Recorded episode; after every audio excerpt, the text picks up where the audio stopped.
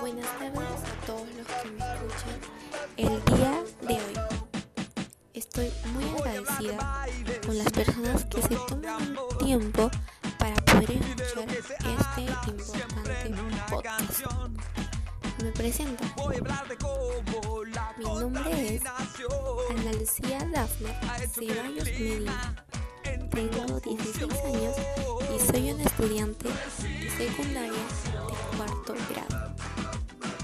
El día de hoy hablaré sobre un tema muy importante e interesante, que es la contaminación del agua.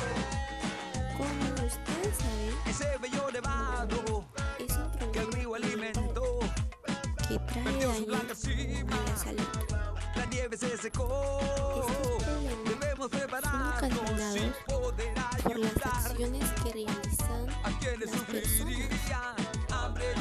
como la quema basura, las fábricas con gases químicos, el humo de los carros, entre otras las acciones que realizan. Todo se tiene que solucionar ya, pero ya.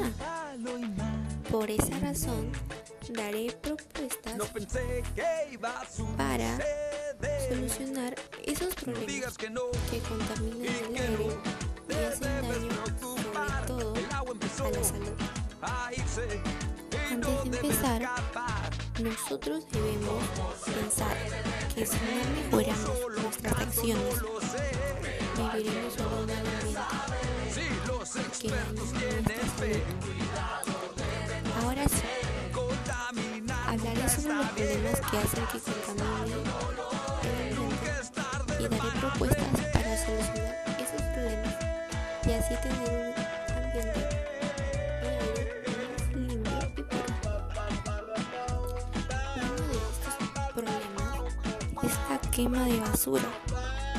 Cuando quemamos basura, bota un humo tóxico que daña el ambiente y el aire.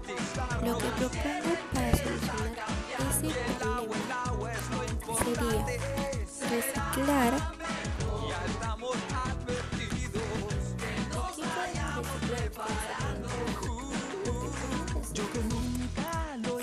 papeles, cartón, vidrio, madera, y entre más cosas que, que también se puede reciclar.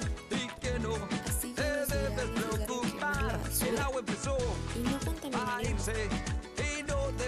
Otro problema es la constante de árboles. Debemos evitar hacerlo, ya que esa acción nos perjudica a nosotros mismos.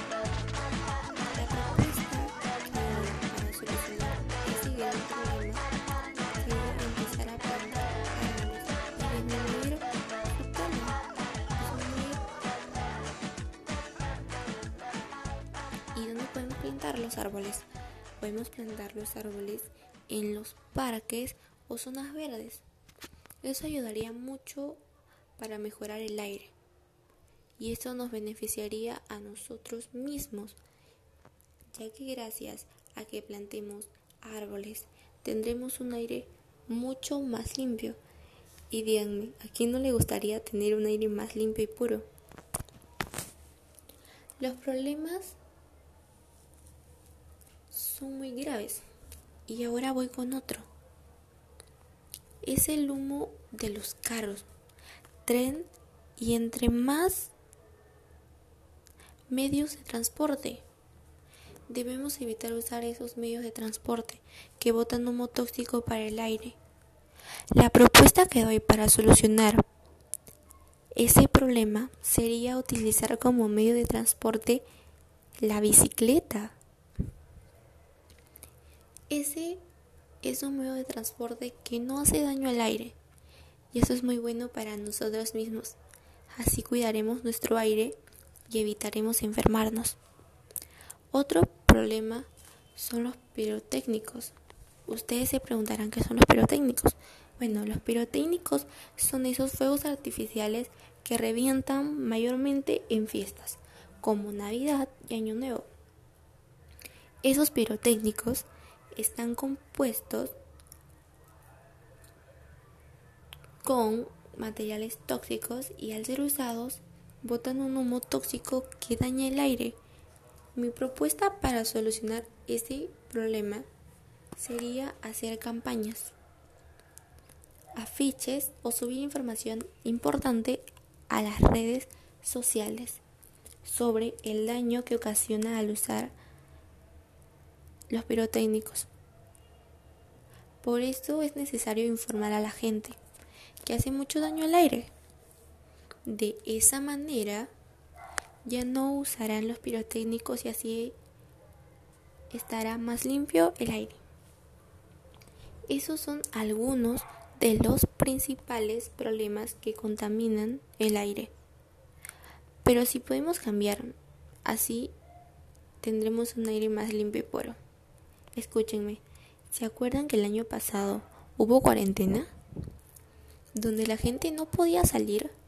En ese tiempo que la gente no podía salir, el aire era más puro y el cielo estaba más bonito. ¿Se acuerdan?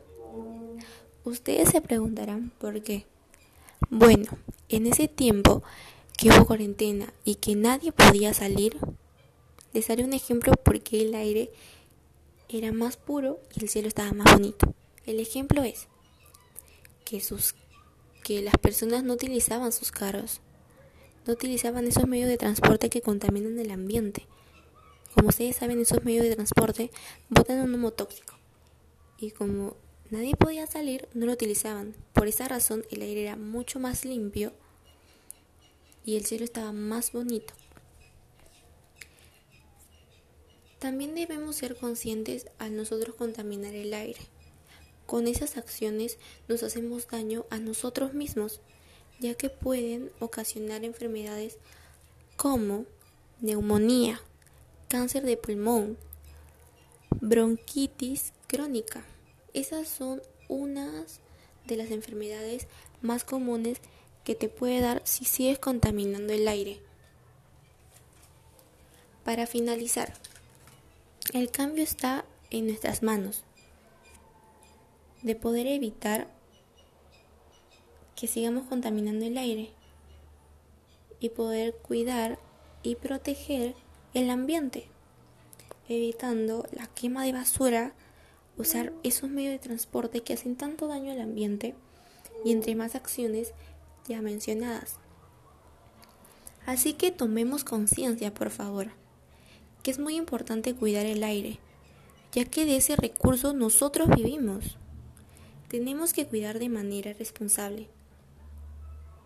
De esa manera, te invito a que tomes conciencia y puedas compartir y opinar acerca de ese problema mundial.